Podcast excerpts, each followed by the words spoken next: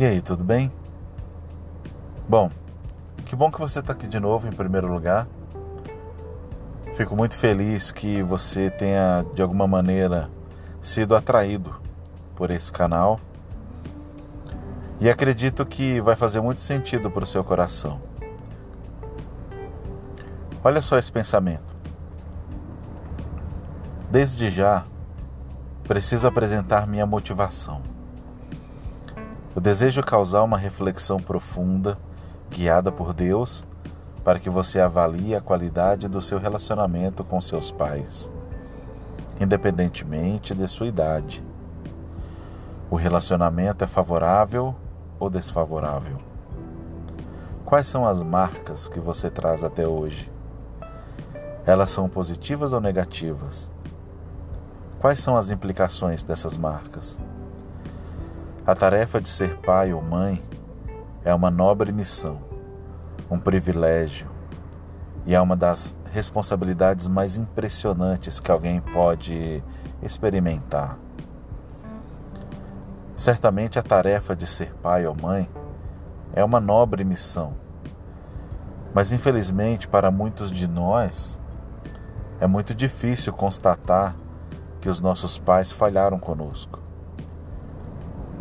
E esse trecho que eu acabei de falar até aqui é parte do livro Paternidade Bem Resolvida, do pastor Fabiano. E eu tenho pensado muito sobre os pontos que ele aborda nesse livro, e é isso que eu queria dividir com você. Ele fala algumas vezes sobre a passagem do filho pródigo, que pediu a parte da sua herança para o seu pai e ele simplesmente decidiu seguir o seu próprio caminho, deixou de conviver com seu pai e foi viver sua vida. O texto diz que ele desperdiçou todo o dinheiro e, caindo em si, ele decide retornar para a casa do seu pai e se reconciliar com seu pai. Ele encontrou um pai amoroso, bondoso, que o abraçou, trocou suas roupas, colocou um anel no seu dedo e o recebeu com uma festa. Nessa passagem, que eu acho muito interessante, que tem tem algumas coisas muito legais aí. Primeiro, um filho que desperdiça todo toda a sua parte da herança um filho que fica com seu pai, mas ele não se sente pertencente àquele meio, ele não se sente amado, não se sente protegido e reivindica seu pai, dizendo que nunca ofereceu um animal sequer para matar e fazer uma festa com seus amigos. Então a gente vê um filho que não se sente pertencente, não se sente filho. A gente vê um filho que decide sumir com, com a parte da herança. E a gente vê um pai entre a cruz e a espada, vamos dizer assim, procurando amar os dois filhos. E aí você pode fazer a interpretação que você quiser sobre o perfil desse pai.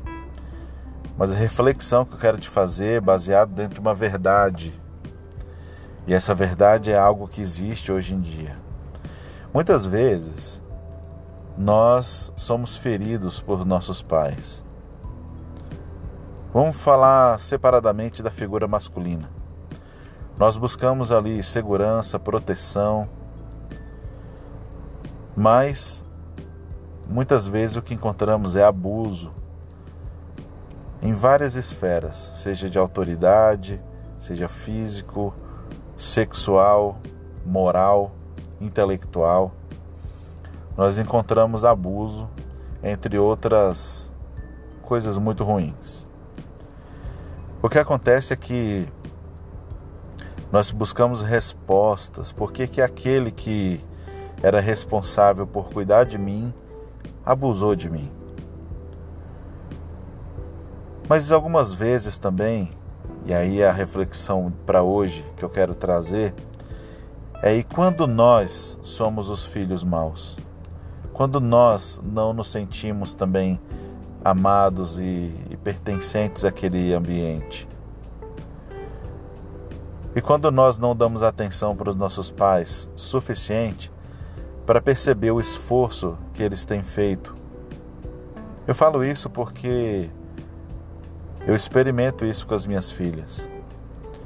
Por mais que eu me esforce para provar amor a elas, elas sempre querem mais provas.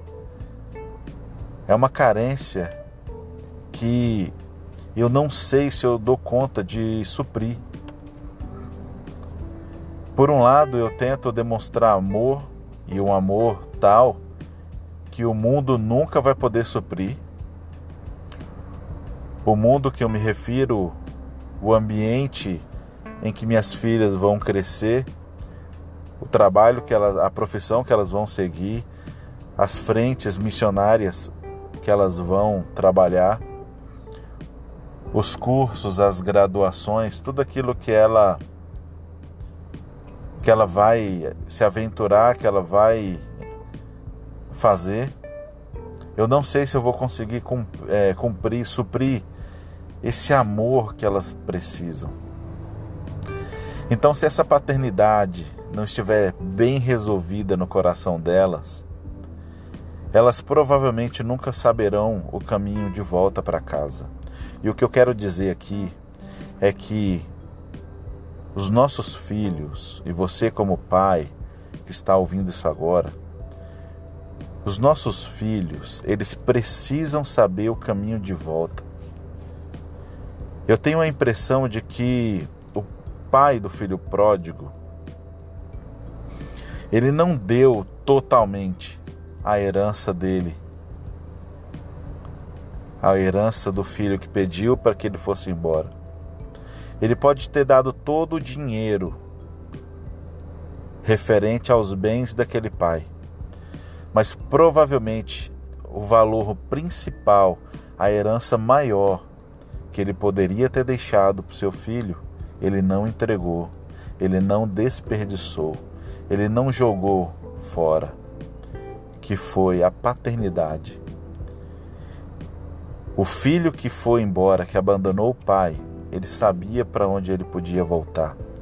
Ele sabia o caminho de volta. Tanto é que o texto diz: em caindo em si, o filho decide voltar para o seu pai e ele decide pedir perdão para o seu pai e confessar que pecou contra Deus e contra o pai. E aquele outro filho que sempre esteve com o pai, trabalhando, ele não tinha a menor noção de que tudo que o pai tinha pertencia a ele também. Eu gostaria de deixar você com essa reflexão. Tanto como pai que você é, ou o pai que você deseja ser um dia, se você ainda não tem filhos, ou sobre o filho que você sabe que você é. Deus é nosso Pai. Isso a gente não tem dúvida. Mas será que nós temos a certeza de que somos filho dele? Será que nós estamos agindo e vivendo como filhos de Deus?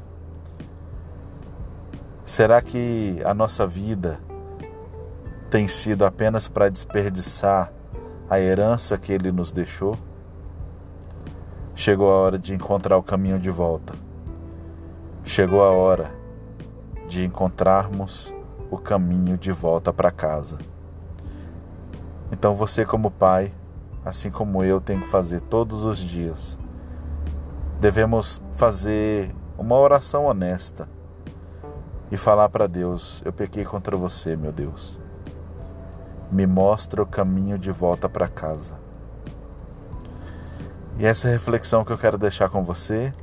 Continue acompanhando o conteúdo do Paternidade. Sempre há tempo de voltar para casa. Fica com Deus e até o nosso próximo podcast. Tchau!